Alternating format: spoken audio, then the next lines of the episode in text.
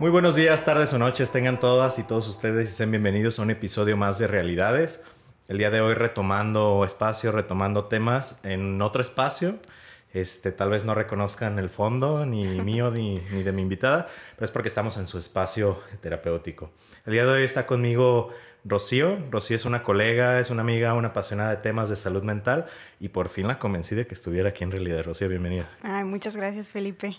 Qué bueno que estás por acá. Ella es psicóloga cognitivo-conductual y pues tiene que ver mucho su experiencia con lo que vamos a hablar el día de hoy. Hace poco Rocío apoyó en el proyecto de salud mental para todos dando un curso justamente del tema de hoy que son los hábitos.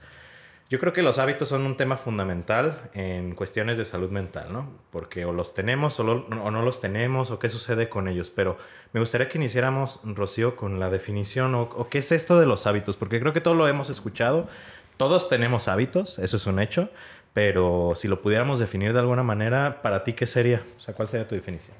Bueno, los hábitos es eh, cualquier acción que realicemos de forma repetida que llega a crearse un patrón. Entonces, los hábitos pueden ser como la definición dice, cualquier acción. Entonces viene desde que te levantes en la mañana y tomas un vaso de agua todos los días, desde que, este, por ejemplo, siempre antes de eh, meterte a bañar hay quienes se cepillan el, cabello. Eh, otro hábito es levantarse a hacer ejercicio o este, tener una estructura de horarios y cada cierta hora hago tal actividad. Entonces es como la repetición de cualquier acción que lleva como a cierto patrón. Entonces incluso hay hábitos en la forma en la que nos relacionamos, mm. hay hábitos, este, em, pues como mencionaste, saludables o que puedan llevarnos a, otras acciones no tan sanas. Ok. Entonces, si entiendo bien y para las personas que están allá, los hábitos tienen que ver con la repetición y con la, a, a, mi parecer, con la automatización de una repetición, ¿no? Porque creo que los hábitos son como si lo podemos decir, sé que no es la mejor manera, pero de una manera más inconsciente, ¿no? O sea, que ya está tan dentro de ti, de tu cotidianidad, de tu día a día, que puede llegar a ser hasta automático. ¿Es así o, no necesariamente? Eh, sí, puede ser algo automático, una costumbre, un patrón. O sea, este sí es el patrón de este, la consecución de ciertas actividades, ¿no? Entonces, es cuando algo ya se vuelve costumbre, por así decirlo. Claro. Creo que dentro de los hábitos podemos hablar de muchas cosas, ¿no? este, la realidad es que todos tenemos hábitos, lo que les decía al principio, ¿no? Y justo en esta definición entra esa parte. Eh, ya que sean buenos, malos, o quién dice que es bueno, quién dice que es malo, es otra cosa, pero todos tenemos como ciertos hábitos, que es justamente nuestra forma de vivir. Viene ahí, yo creo que el 50% de nuestras acciones o más son hábitos, ¿no? De la cotidianidad del día a día, como dices. Pero entonces, ¿cómo podemos aprovechar el conocimiento acerca de los hábitos para nuestro día a día. O sea, sé que hay, eh, por definición a nivel social, hábitos buenos y hábitos malos, ¿no? Los que más se hablan de repente son cuestiones físicas, cuestiones de salud, por ejemplo, de comer bien o no comer bien, de hacer ejercicio o no hacer ejercicio, de eh, mejorar tus relaciones o no mejorar tus relaciones. Pero, ¿cuáles consideras tú que serían esos hábitos que sí les tendríamos que poner como suma importancia, vaya? Bueno, a mí, eh, antes que separar bueno o malo, a mí me gusta hablar de sano y poco sano. ¿Por qué? Porque el hablar de bien o mal puede involucrar un poco la moral, ¿no? Y ahí ya cambia de acorde al contexto, a la cultura, a la ideología. Entonces, si nos guiamos más por la salud, que es un poquito un, consenso más universal, este, y que se adapta más a la necesidad de cada quien, este, porque la misma salud es, este, fluctuante, ¿no? Entonces, ¿qué hábitos recomendaría yo como sanos? Este, son todos aquellos que nos lleven hacia un bienestar. Y el cómo se mide el bienestar, pues hay marcadores muy generales, como los de la salud física. este, por ejemplo, los hábitos alimenticios son súper necesarios. Este, los hábitos de la activación física o el ejercicio. Este, los hábitos para dormir, por ejemplo, también son como la base eh, se ha hablado mucho en, psicología y creo que es muy conocido sobre la pirámide de Maslow. Y la base son las este, necesidades físicas, ¿no? Entonces, ¿qué hábitos son los primordiales? Son los hábitos que involucran la salud física. Entonces, es alimentación, eh, ejercicio y sueño. Y luego ya yo me iría a este, hábitos más relacionados a eh, cómo nos relacionamos con las personas, este, y cómo estructuramos nuestro proyecto de vida para lograr nuestros eh, objetivos. Claro, oye, ahorita que decías de esto de los hábitos, hay, algo que a mí me surge como pregunta y podemos discutirlo, ¿no? Los hábitos son universales, o sea, estos hábitos que se necesitan implementar, que hablas de la salud a nivel individual del ser humano, ¿Son universales para todas las culturas, para todos los países? ¿O hay diferentes hábitos para cada cultura y cada país? En cuanto a esto. creo que hoy en día con la globalización sí se pueden universalizar los hábitos orientados a la salud física. Este, pero ciertamente cada cultura, acorde a sus ideologías, orienta eh, sus hábitos. Entonces, no me atrevería a decir esto es la ley, pero creo que este, los hábitos que involucran la salud física sí, o sea, como el sueño, porque tiene impactos este, a nivel neurológico, la alimentación también tiene impactos a nivel físico, entonces creo que sí son hábitos que se pueden universalizar porque tienen que ver ya con eh, una supervivencia incluso. Claro. Eh, y lo comento porque me pongo a pensar, por ejemplo, ahorita en, culturas muy diferentes a la nuestra, ¿no? Hablando de Oriente, por ejemplo, Japón, China, toda la parte asiática es cierto, o sea, todos tenemos esas necesidades físicas básicas, ¿no? O fisiológicas, el hecho de comer bien, dormir bien, todo esto. Sin embargo, creo que la propia cultura determina qué es importante o qué ya no es tan importante. Hablando, por ejemplo, de un contexto, Japón, este, personas en edad de trabajar, en edad laboral activa, eh, ahí se premia o se beneficia mucho a la persona que pues se enfoca 100% al trabajo, ¿no? Y tal vez ahí queda un poquito de lado el si tienes un buen hábito de dormir o no, porque eso es irrelevante. O sea, el hábito primordial socialmente hablando ahí es el de trabajar bien, decir que sí, estar como, como al pendiente de todo eso, ¿no? ¿Qué digo? Ya por eso hablamos, por ejemplo, de Japón que tiene tasas de suicidio enormes, ¿no? Creo que tiene una correlación justamente, pero, pero se me hace interesante que creo que cada cultura pudiera llegar a tener hábitos diferentes en cuanto a lo básico que es esto, ¿no? Sí, sí, cada cultura tiene este como sus prioridades también, o sea, Latinoamérica tiene una gran fuerza también en cuanto a la familia, en cuanto a la relación social como tal. Entonces se podría decir que en Latinoamérica también un hábito primordial es socializar, poner a la familia, ver a los amigos, este, poner una sonrisa, ¿no? Y en otras culturas, como mencionas en, Japón, tiene mucho que ver con la obediencia, con la estructura, con el cumplimiento, con el honor, con el deber, ¿no? Entonces es, una, es un hábito mucho más estructurado y más orientado a, eso, al, trabajo, al, al, éxito este, y al orden laboral. Claro, y esto nos lleva, digo, me voy a adelantar un poquito, ya después hablaremos de esto, pero esos determinantes de cómo es la cultura, hablando de Japón y México, haciendo como esta diferencia porque son muy diferentes, ¿no? este, creo que impacta mucho en qué tan fácil o difícil podemos incorporar nuevos hábitos, ¿no? Tú hablas, por ejemplo, en Japón, pues es cierto, son más disciplinados, es la realidad. México pues tiene fama de que no somos tan disciplinados, o sea, no, no, digo que todos, pero en términos generales por algo existen los estereotipos, ¿no? O sea, en, Estados Unidos se burlan mucho de que pues, siempre están descansando y así, pero a la vez también dicen que son muy trabajadores, no sé, es como medio extraña esta parte, ¿no? Pero creo que sí puede influir esta parte cultural en qué tan fácil o difícil incorporamos nuevos hábitos, ¿será? No, sí tiene mucho que ver este, la cultura y la influencia social también, o sea, el eh, momento o el estado en el que está este, la comunidad o la sociedad en la que estás incorporada en ese momento, en cómo eh, aplicas los hábitos a tu vida, ¿no? Entonces, este, cada cultura, como mencionamos, tiene sus prioridades, ¿no? Entonces, ¿qué tan difícil o fácil puede ser incorporar un hábito?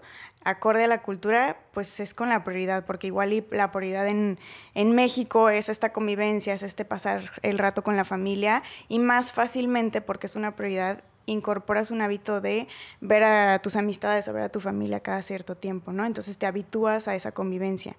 Este, entonces creo que em, la cultura moldea mucho de lo que hacemos en general. Eh, pero nuestra cotidianidad, porque los hábitos hablan de la cotidianidad y, el, la constancia en nuestra cotidianidad, definitivamente la cultura ordena nuestras prioridades para lograr los hábitos que queremos. Entonces, depende mucho cuál sea la prioridad en la cultura y en el momento en el que estás, en cómo se va este, a obtener o no un hábito. Claro. Fíjate, esto que acabas de decir de obtener o no obtener un hábito. Y ahora sí hay que meternos un poquito más al hecho de, de la acción, ¿no? De cómo cambiamos o generamos nuevos hábitos. Creo que el discurso generalizado es implementa nuevos hábitos, ¿no? Implementar, agregar algo más como a tu modus vivendi, a tu estilo de vida cotidiana. Pero hay que recordar algo, para establecer un hábito hay una contraparte, o sea, tenemos que quitar tiempo de otro hábito para meterle a este hábito, por un decir, o sea, si quieres establecer el hábito de hacer ejercicio, tienes que quitar un hábito de a lo mejor estar acostado viendo TikToks, porque vas a tener que agarrar tiempo de eso. O sea, no, no hay forma ni manera de que lo agregues a tu estilo de vida cotidiana que ya tienes. O sea, porque no hay tiempo para empezar, ¿sabes? Si vas a agregar el hábito o quieres obtener el hábito de alimentarte sano, pues tendrás que quitarte el hábito de comer muchas grasas, de comer mucho dulce, de comer muchas cosas.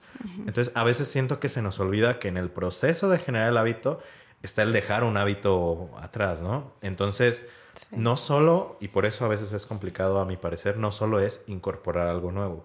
Porque si fuera así, pues creo que es un poco más sencillo de alguna manera. Pero la pérdida de algo a lo que estás acostumbrado, la pérdida de casi casi tu identidad, porque muchas veces tu identidad está arraigada, por ejemplo, en el, pues es que yo tomo todos los días y eso es parte de mí, ¿sabes? Por un decir. Entonces el dejar de hacerlo es hasta perder parte de mí de alguna manera y nos rehusamos o nos eh, detenemos a perder esa parte de nosotros a nivel muy inconsciente creo yo. no, sí, de hecho está muy idealizado el, crear hábitos. O sea, está como muy bien visto, como quiero ser esta persona, quiero lograr esto, ¿no? Entonces se idealiza todo lo que se puede lograr a través de un hábito, pero no se habla de todo lo que se pierde a través de un hábito, de todo lo que cuesta y puede incluso doler, porque los hábitos eh, son muy variados. Eh, incluso puedes tú cambiar un hábito en la forma en la que te relacionas, ¿no? O sea, si tienes el hábito de relacionarte de manera, por así decirlo, más tóxica y tienes que cambiarlo, es doloroso. Entonces va también incluso desde dejar el celular, desde dejar de ver TikToks o desde levantarte un poquito más temprano o sacrificar ese pan dulce que te quieres comer todos los días en la mañana por comerte algo más sano, ¿no? Entonces, sí se habla poco de lo que cuesta, de lo difícil que es, de lo que uno tiene que aprender a soltar para incorporar cosas nuevas. Y el cambio, porque un hábito es un cambio, o sea, es, es curioso porque eh, la misma definición del hábito habla de la repetición o la consecución de algo hasta crear una costumbre, pero el incorporar un hábito involucra un cambio. Y en ese cambio es lo que mencionas, ¿no? O sea, ¿qué pierdes al incorporar algo nuevo, ¿no? Entonces, eh, sí implica eh, renunciar a muchas cosas el incorporar un hábito, pero ¿qué se recomienda? Que ese hábito que incorpores a tu vida sea algo de valor, sea algo de interés. Un hábito que no te interesa, un hábito que no le agrega valor a, tu cotidianidad, a tu vida, no va a ser sostenible, número uno, y número dos, la pérdida es mucho mayor. Entonces, ¿realmente valdrá la pena ese hábito? O no valdrá la pena. Uno tiene que medir eh, la pérdida de incorporar un hábito nuevo a, la vida y si esa pérdida agrega un valor o no a tu vida. Entonces, este, sí se tiene que, contemplar la renuncia que implica incorporar una nueva, este, una nueva acción a tu cotidianidad. Definitivamente. Y dices algo muy, muy certero, que es algo que a ti te interese. Porque creo que en muchas ocasiones tenemos una presión social de incorporar nuevos hábitos que ni siquiera nos interesa a nosotros, ¿sabes? Es tal vez porque los amigos te están diciendo o porque tus padres, tu familia te está diciendo que incorpores este nuevo hábito. Cuando tal vez, digo, regularmente tienen que ver con estos temas básicos, ¿no? De alimentación, de ejercicio, etcétera. Pero tal vez te quieren cambiar en alguna otra situación que a ti no te interesa. La realidad es que, estadísticamente hablando, si incorporas algo, un hábito, una nueva conducta, una nueva forma de ser, que a ti no te interesaba desde el principio, está destinado al fracaso, ¿sabes? no, no hay manera de que, de que lo hagas bien. Aquí o tal vez en cinco años, pero vas a fracasar en la incorporación de ese hábito de alguna manera, ¿no? Entonces, creo que es importante observar primero qué nos es a nosotros importante, o sea, para ti. Voy a ser súper enfático en eso, para ti, para ti, para ti. Eso es lo importante, ¿no? En ese sentido.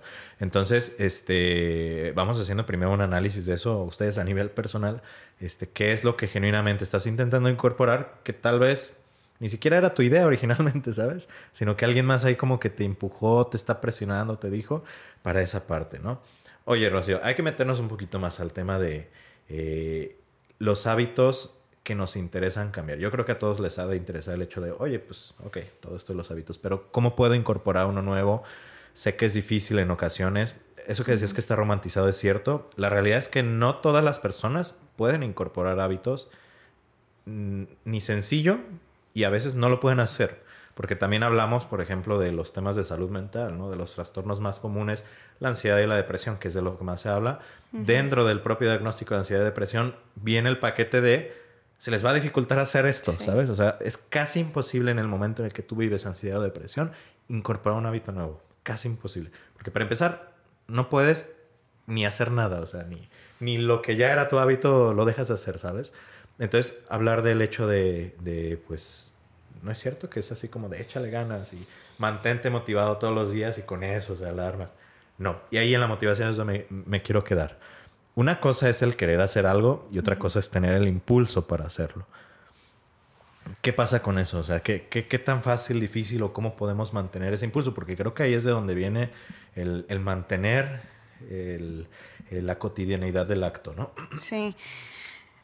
Híjole, ahí creo que mucho va en qué tan factible es y qué tan sostenible es lo que quiero lograr. O sea, creo que ahí es la primera pregunta. ¿Es sostenible y es factible? Porque uno puede decir quiero, pero puedes, es muy diferente poder a querer, ¿no? Entonces, este, esta frase de si quieres puedes, no, no es cierto. ese échale ganas o ánimo es como otra forma de decir querer es poder. Y no es cierto, hay muchas cosas que condicionan el querer y el poder hacer las cosas, ¿no? O sea, tú hablas ahorita de condiciones muy particulares de salud mental como es la depresión y la ansiedad. O sea, hay veces que no se puede. Aunque se quiera, no se puede. O hay condiciones sociales, o hay condiciones económicas, o hay condiciones ambientales que no te van a permitir poder incorporar un hábito. Entonces, primer pregunta, ¿es factible? Segunda pregunta, o sea, ¿puedo realmente hacerlo o no? O sea, está en mis posibilidades porque igual y dices, ah, quiero incorporar el hábito de este, ir al gimnasio. Ok, ¿puedes pagar un gimnasio? ¿Tienes la posibilidad económica de pagar un gimnasio? Ok, sí. Ah, ¿Tienes en tu horario un espacio para poder este, asistir al gimnasio, para trasladarte al gimnasio? No, ah, entonces, ¿para qué nos ponemos este, el objetivo de ir a un gimnasio si ni siquiera podemos, o sea, no está en nuestra posibilidad, ¿no? Entonces, este, es muy importante analizar todo lo que involucra poder eh, llevar a cabo ese hábito. Entonces, este, incluso de manera personal, o sea, tú me hablas, ¿cómo, ¿cómo logro ese impulso? ¿Cómo logro esa motivación? O sea, ya que vimos que sí podemos, o sea, que está la posibilidad ambiental, social, económica de, poder obtener ese hábito, ¿cómo le hacemos entonces con la motivación? Dices, ah, ok, sí, sí tengo tiempo, sí, sí puedo pagar la membresía del gimnasio, sí, sí me puedo trasladar al gimnasio, ¿cómo le hago para levantarme? ¿Cómo le hago para con ganas ir? Pues es que habrá veces que no hay ganas.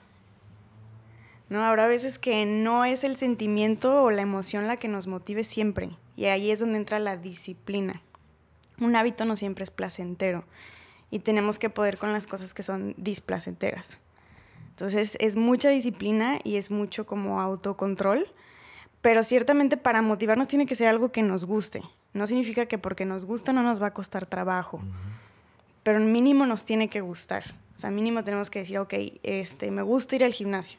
Pero si no te gusta ir al gimnasio, si te aburres, si te da sueño, ¿qué otra actividad física puedes hacer? O si, por ejemplo, ah, quiero incorporar la lectura, quiero tener el hábito de la lectura, ok. Em, y te quieres aventar un libro de 500 páginas. Dices, ok, sí, sí me interesa la lectura, sí me interesa el tema del libro, pero 500 páginas no sé si me las voy a aventar.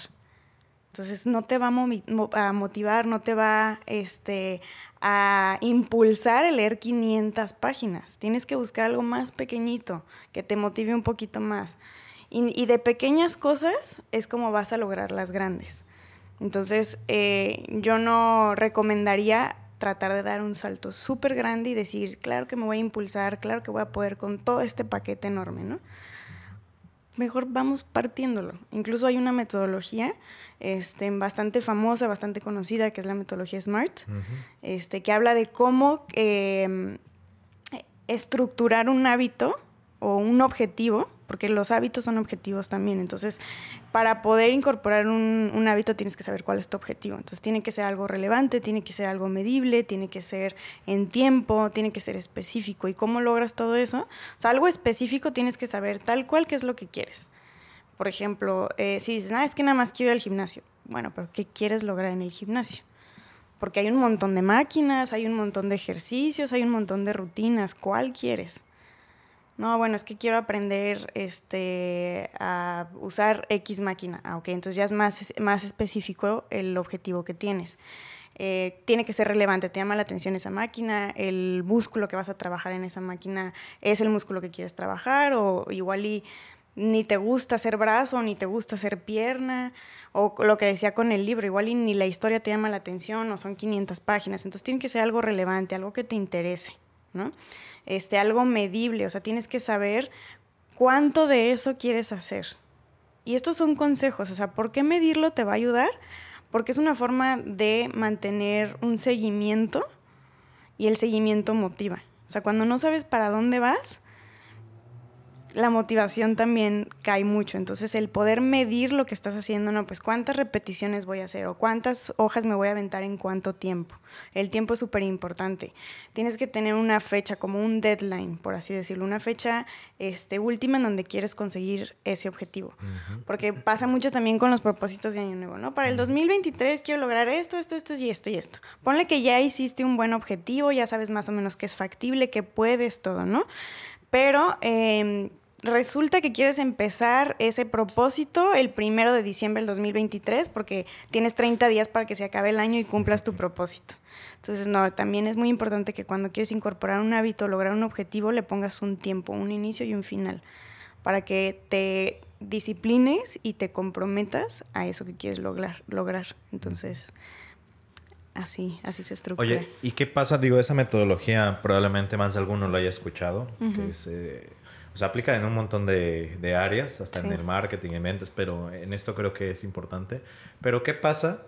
Porque eso me ha sucedido a mí a nivel personal y he visto personas, tanto en consulta como, como amigos, que sí hacen todos estos pasos smart, ¿no? O sea, y específicamente quiero enfocarme al, al meterlo en un espacio de tiempo determinado. Vamos a imaginar, es realista, es alcanzable, tiene todas las, las características. Y yo digo, en tres meses. Y es alcanzable en tres meses. Y sí le echo ganas, pero tal vez no con las ganas que tenía era suficiente. Entonces, pasan los tres meses y no lo logré. ¿Qué sucede ahí justamente? Ya es un indicador de, pues no, ya no lo vas a lograr, ya mejor déjalo así. O qué tenemos que hacer para recalibrar ese objetivo, cambiarías el objetivo, ¿qué crees que sería lo que les podemos recomendar en ese sentido?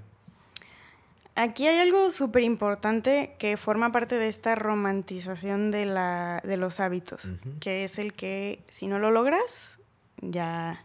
Eh, ya nunca lo vas, ya a, nunca lo vas a poder lograr, ¿no? Y no es cierto, o sea, también esa dureza y esa exigencia es contraproducente.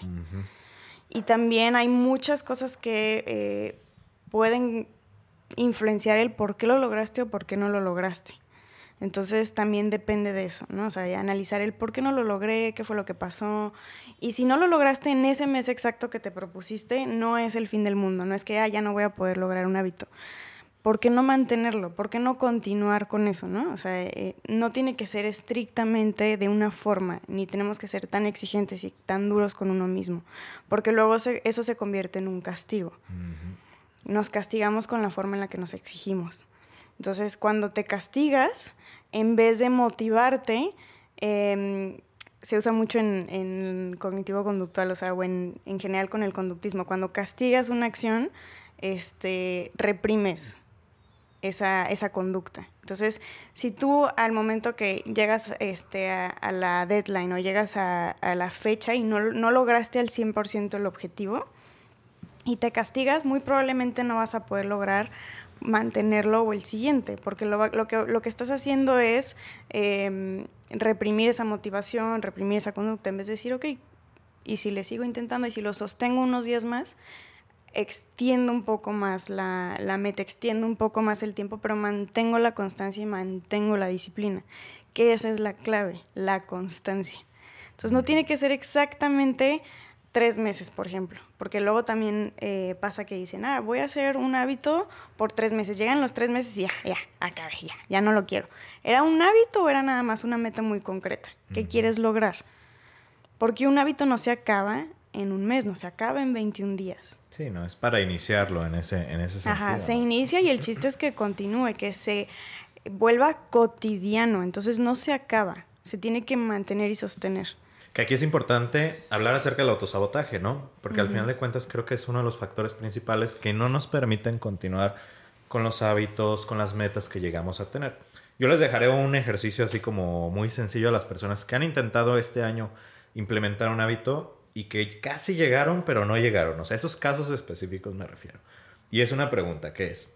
¿Qué beneficio te trae a tu vida en este momento el no completar ese hábito o el no completar esa meta? Te aseguro que hay algún beneficio. ¿sí? Hablando de este tema de autosabotaje. ¿Por qué? Vamos a poner un ejemplo, ¿no? La persona que quiere bajar de peso, pero hablamos, por ejemplo, de una persona que no le gusta ser el centro de atención. O sea, es una persona que tiene hasta un tema de ansiedad social. Entonces, ¿qué va a pasar si empieza a bajar de peso? Eh, imaginemos a alguien muy gordito y de repente baja mucho de peso y se empieza a poner hasta mamado, ¿no? ¿Qué va a pasar? Que va a estar en el foco de atención de las personas. Entonces, el beneficio oculto de no bajar de peso es que no esté bajo el foco de atención de las personas. No sé si me da a entender. Y hay muchos beneficios ocultos en no terminar. Uno de los más famosos y que yo he visto mucho en muchas personas es que si no llego a ese punto de terminar, no existe la posibilidad de que me observen y digan, ¿a poco tú lo hiciste? O, que me descubran, hablando del síndrome de impostor, que hay un episodio acerca de esto, que descubran que tal vez no soy yo quien, quien, quien realizó todo ese trabajo, quien se exigió todo esto. Si bajaste de peso es porque pues, seguro se, se, operó, ¿no? O seguro se metió eh, bisturí de alguna manera. Entonces, creo que hay beneficios ocultos en el no terminar. Ojo, no en el no iniciar porque son casos diferentes. El que dice sí lo voy a hacer y nunca inicia, que eso es otro tema. Pero el que sí lo hace y está a punto de terminar ese objetivo, a punto de implementar el hábito y pum, algo sucede mágicamente que se echa para atrás y cada que lo intenta se vuelve a echar para atrás. Entonces habrá que ver como todo el contexto, qué es lo que está sucediendo. Entonces les dejo esa pregunta. ¿Qué beneficio tienes en no terminar esta parte? Oye, vamos a, a situaciones más específicas y a tips para las personas para que puedan implementar hábitos nuevos. Y me gustaría iniciar con algo que ya mencionaste, pero me parece que lo podemos decir de manera más concreta, que es, había leído hace mucho que un, un hábito, un objetivo, entre más le tengas que pensar, más difícil es que se mantenga. ¿sí? Entonces, si tu objetivo, por ejemplo, es este, levantarte todos los días temprano para ir al gimnasio, ya vimos que es alcanzable, ya cumple con todas las, las categorías que hablamos anteriormente. Pero si cada que te tienes que levantar tienes que abrir los cajones, ver qué te vas a poner, este, revisar a lo mejor eh, qué liga te vas a poner para el cabello, o yo cuando hago ejercicio me pongo así como un paliacate, y tienes que revisar todo eso, está dentro del proceso de hacer la actividad. Toma de decisiones es más difícil que se quede. Y creo que tiene mucho sentido. Entonces, obviamente vas a tener que tomar la decisión eventualmente antes, un día antes de arreglar tu ropa y todo este rollo.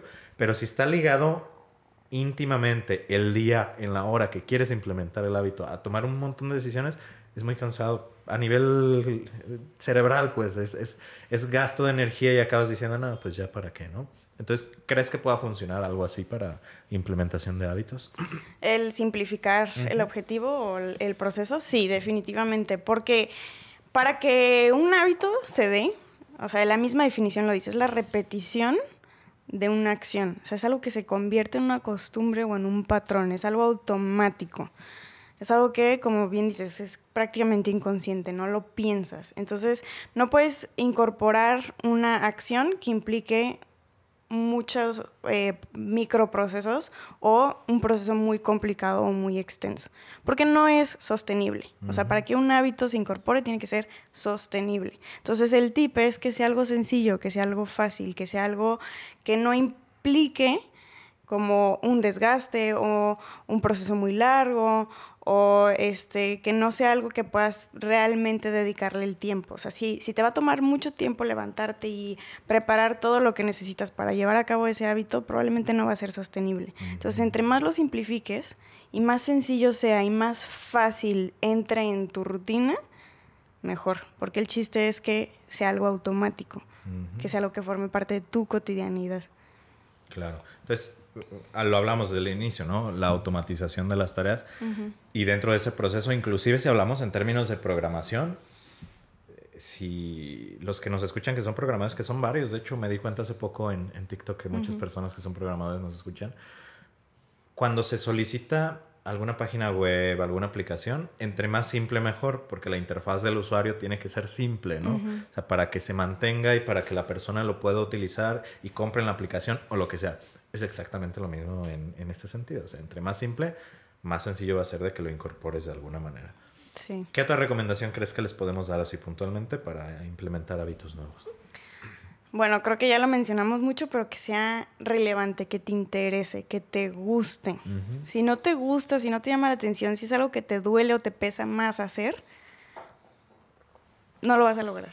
O sea, no, o sea, es la crónica de una muerte anunciada, o sea, no, no vas a lograrlo. Entonces tiene que ser algo que realmente te interese, que realmente le aporte valor a tu rutina como decías, o sea, ¿qué tal que al final hacer este hábito pues no me va a dar lo que quiero o la recompensa no no es realmente lo que quiero, no es llamar la atención o no es conseguir tal cosa.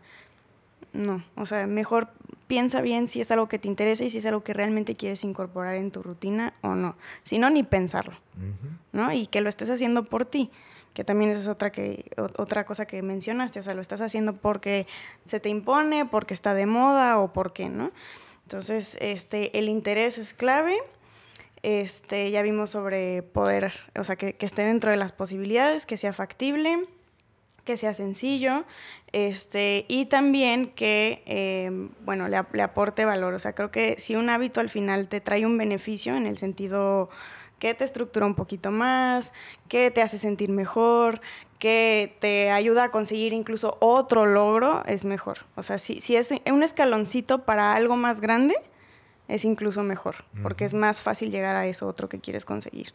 Definitivamente. En la planeación está el éxito o el fracaso de la propia implementación de una nueva conducta, ¿no?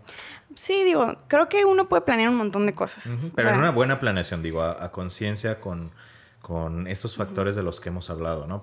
lo mencionabas y yo lo he visto mucho en terapia que se manejan objetivos. Por ejemplo, en terapia se manejan objetivos, ¿no? Que es, ¿qué te gustaría lograr? Y la gran mayoría de personas tal vez lo primero que se les ocurre es, quiero ser feliz, quiero estar mejor.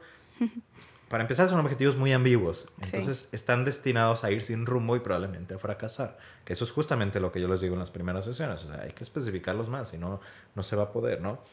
Y aparte, es como de, pues sí, quiero ser feliz. ¿Cuándo? No sé, pero quiero ser feliz, ¿no? O sea, es, es como el ideal de la persona en términos generales y no se ponen a ver cada una de las situaciones específicas. Todo esto que creo que está relacionado con lo de la metodología SMART, que a quien le interese, en el enlace vamos a dejar la página web y vamos a poner un artículo ahí donde viene justamente la metodología SMART. Este, creo que es clave, ¿no? Para, para poder implementar un hábito. A mí me parece que aparte de eso, sería importante agregar la cuestión del contexto de la persona. Y por contexto me refiero literal a las personas que están alrededor de ellos. Y yo me puedo pensar, por ejemplo, en el caso de un hábito que muchas personas quieren dejar, que es fumar. ¿Sí? Que es algo que haces en la cotidianidad. Pero ¿qué pasa si tú decides fumar y todos en tu casa fuman y todos tus amigos fuman y todo tu círculo social fuma? la realidad es que por más ganas que le eches, por más específico que seas, por más realista que sea, no va a suceder. O muy difícilmente va a suceder. Y hay una de dos. O te sales de ese contexto que tampoco es tan sencillo y no es lo más realista en ese sentido. O generas un proceso de comunicación asertiva con las personas que te rodean. En el sentido, de, por ejemplo, en este caso de, de fumar, ¿no? De, oye, si estoy aquí con ustedes, si son amigos muy cercanos, creo que hasta les puedes decir, oye, si van a fumar, váyanse para allá y mínimo quédese uno para estar platicando, o sea, no me dejen solo tampoco, porque pues no, pero váyanse para allá porque la verdad es que estoy intentando y así, créeme que te van a decir que sí, no pasa nada. Oye, no me invites cigarros, yo ya no voy a comprar, ya no me invites cigarros. A tus papás o si fuman adentro de la casa, decirles, oigan, pueden fumar mejor afuera, sé que siempre lo hemos hecho así, pero estoy en este proceso, invéntales algo, ¿no? no sé, estoy a punto de morir y necesito dejar de fumar. Pero creo que la comunicación con el contexto es clave para poder mantener también un hábito en ese sentido. Sí, justo. O sea, creo que em, es parte de darnos cuenta si es factible o no, si se puede o no realizar un hábito, o sea, el contexto en el que estás inmerso. Y eh, hablas de algo súper importante, la comunicación asertiva. Y creo que este es otro tip clave para que sea exitoso un hábito. Crea comunidad. Si tu hábito está rodeado de una comunidad que te motiva o beneficia ese hábito, mejor. Y la comunicación asertiva es parte de eso. O sea, comparte tus hábitos, comunícalos, busca las personas que te puedan apoyar a mantener ese hábito, busca el ambiente, busca las personas. Y si es difícil encontrar ese ambiente por X o Y razón y tienes que ahí moldear un poquito el contexto en el que estás, compártelo. O sea, si por ejemplo todas tus amistades fuman o todas tus amistades este, toman hasta ponerse para atrás y tú lo que quieres es reducir tu consumo de alcohol, igual y compartirles, oigan, mi propósito es bajarle el alcohol, podríamos hacer este otro plan al día, o oigan, no me exijan tantos shots, la verdad le quiero bajar, o lo que decías, pueden fumar para allá para que no se me antoje. Compartirlo, comunicar qué es eso que quisieras lograr y buscar que exista una red de apoyo y que crees comunidad. Porque también pasa mucho, o sea, que te rodeas de personas que te dicen, no, no lo vas a lograr, o ay, qué flojera, ay, ¿por qué estás haciendo otra vez eso? estás intentándolo. Ajá, entonces cuando te rodeas de personas que lo que hacen en vez de ayudarte y motivarte o acompañarte, porque no necesariamente tienen que estar de acuerdo con lo que estás haciendo, pero te pueden acompañar, este, si no te rodeas de esas personas, lo que necesitas es comunicación asertiva. Saber decir, poner límites y decir, oye, este es mi objetivo, esto es lo que quiero lograr, por favor, respétalo o decir, se me resbala el comentario, porque este es mi objetivo, ¿no? Entonces es súper importante crear comunidad y comunicar aquello que quieres lograr, porque es más fácil si lo haces acompañado en comunidad a que si lo haces solo. Claro, definitivamente. Y fíjate, ahí creo que puedo enlazar varios de los conceptos que, que manejamos. En este caso de la comunicación asertiva, del autosabotaje, de la pregunta que les hacía, ¿qué beneficio oculto tienes en el hecho de no terminar un hábito? Creo que uno de los beneficios también más presentes es la segregación. Porque cuando tú estás acostumbrado tal vez toda una vida o muchos años de tu vida a tener un hábito específico, regularmente o te rodeas o le pegas ese hábito a otras personas. Cuando lo dejas de hacer, dejas de tener cosas en común, dejas de compartir espacios, dejas de muchas cosas, ¿sabes? Entonces, el miedo en ese sentido, y es un miedo en ocasiones real, en otras no tanto, es que te vayas a quedar solo. O sea, si dejas de hacer algo que hacías anteriormente, que era núcleo de justamente tu, tu cotidianidad, o sea, el hecho, por ejemplo, yo recuerdo en algunos espacios de trabajo que cuando yo empezaba a fumar, que ese es otro tema, pero cuando yo empezaba a fumar, había lugares de trabajo en los cuales todos después de la comida se iban a fumar. Si yo no lo hacía, no podías convivir con las personas a un nivel más personal, ¿sabes? Al principio tal vez ibas y nada más estás platicando, pero pues ya estás absorbiendo el cigarro de alguna manera, ¿no? Entonces a lo que voy es, es el miedo a ser segregado, el miedo a quedarte fuera. Si implementamos la comunicación asertiva, o sea, y realmente son tus amigos, personas cercanas, no debería de haber un problema. No sería así como, ah, ya no vas a tomar, ya no vas a fumar, ya no eres mi amigo. Y si lo es, pues que bueno, te salió barato escaparte de esa relación, ¿no? De alguna manera. Entonces, pues creo que está bien en esa parte. Pero bueno, Rocío, muchísimas gracias. Creo que hay como mucho que hablar respecto a eso. Váyanse a la página saludmentalparatodos.net, les vamos a dejar el enlace donde vamos a poner un artículo respecto a esto y también creo que sería importante y les agregamos otro artículo respecto a algunas aplicaciones que les pueden ayudar para mantener los hábitos, porque también nos podemos apoyar en esto. Cuando hablabas de comunidad, hay muchas aplicaciones que dentro tienen una comunidad de apoyo, que es como de, oigan, hoy tenía muchas ganas de fumar o tenía muchas ganas de comer algo grasoso y ahí te apoyan. O sea, es, es muy bonito si sabes encontrar como justamente cuáles son estas aplicaciones. Entre más recursos tengas que te motiven o que te impulsen a, a conseguir lo que quieres, mejor. O sea, hay gente que a mí me ha tocado escuchar, gente que son corredores, ¿no? Apuestan. Si no te levantas a tal hora a correr conmigo, son 200 pesos, ¿no? Eso sí, Entonces, digo, obviamente que, lo, que los recursos que uses para lograr el objetivo no te afecten. O sea, si no puedes apostar 200 pesos, porque no lo hagas. Pero sí, o sea, utilizar los más recursos posibles y la tecnología es uno de ellos. Entonces, buscar qué, qué espacios, qué recursos, qué cosas, qué personas te van a ayudar a lograr eso. Y ni siquiera lo van a tener que buscar. Cuando salga este episodio ya va a estar ahí en la página web. Este, Rocío, tus redes sociales, ¿dónde te pueden encontrar? Me pueden encontrar en Facebook como psicóloga Rocío Gómez Ibarra o me pueden buscar en Instagram como psic, p s i c punto, Rocío G de gato y latina. Perfecto. Muchísimas gracias. Recuerden, Rocío es parte del equipo de salud mental para todos el proyecto del cual ya hemos hablado aquí en este podcast. Si te gustó, te ayudó o consideras que le puede servir a alguien esta información, compárteselo y etiquétanos. Estamos en todas las redes sociales como arroba realidades podcast en TikTok y a nivel personal como F Pinto Terapeuta me puedes encontrar y ojalá que les haya sido de utilidad. Muchísimas gracias, espero que estés nuevamente con nosotros, Rocío. Muchas gracias, Felipe. Hasta luego. Bye.